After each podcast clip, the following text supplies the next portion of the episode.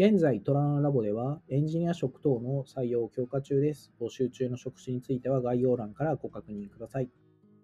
トララボ FM89 回です。パーソナリティはトランラボエンジニアの奥谷と、磯井です。まあこの3ヶ月ぐらい心を奪われてるというとちょっと大げさではあるんですけど毎日ちょっと気になってたコンテンツがあってちょっとそれの話をしてみたいなと思います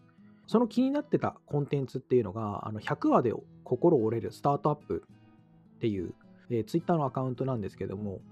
まあ、現在だと Twitter は4.8万フォロワーと、まあ、結構な伸びになっています。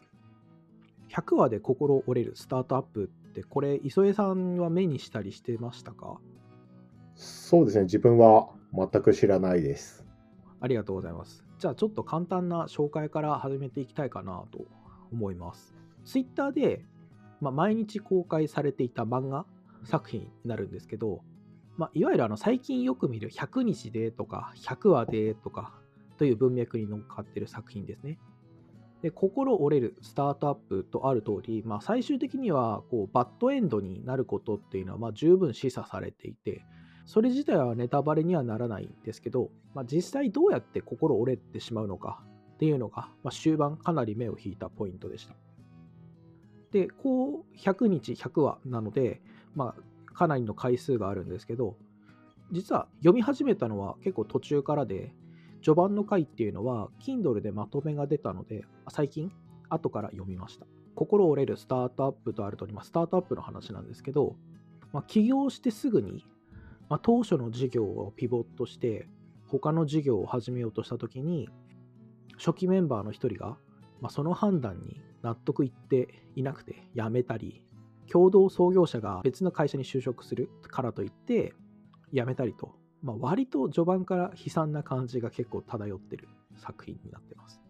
こう会社の立ち上げ期からの話なんですけど、まあ、読んでいくと大事なのって人間関係と組織づくりだなと思う点が結構大きかったです。でその最たるところっていうのがこう人を増やす採用の部分だなと思っていて、まあ、作中でも会社の雰囲気が悪くなるきっかけを生んだのも新しく人を採用しているタイミングになってるんですよね。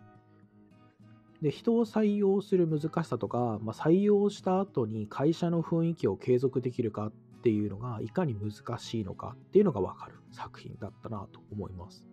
こう人を増やすところで、まあ、雰囲気が悪くなったって今言ったんですけど逆にこう作中で会社がうまくいってた時って作者ともう一人で2人でやってた時なんですよね。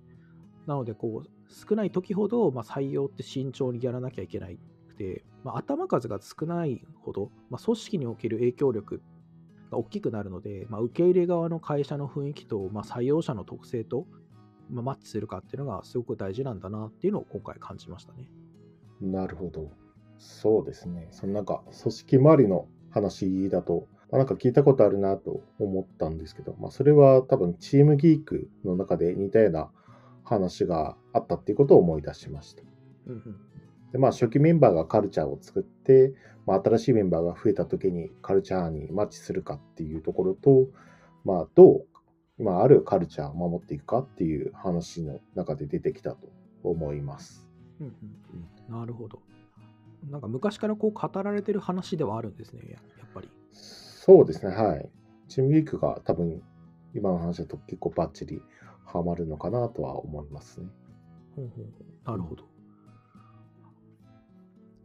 他こう気になったところだと、最近以前、ポッドキャストにも登場してもらった上竹さんと話してたことなんですけど、まあ、大きいタスクほどこけやすいねという話をちょっと最近してました。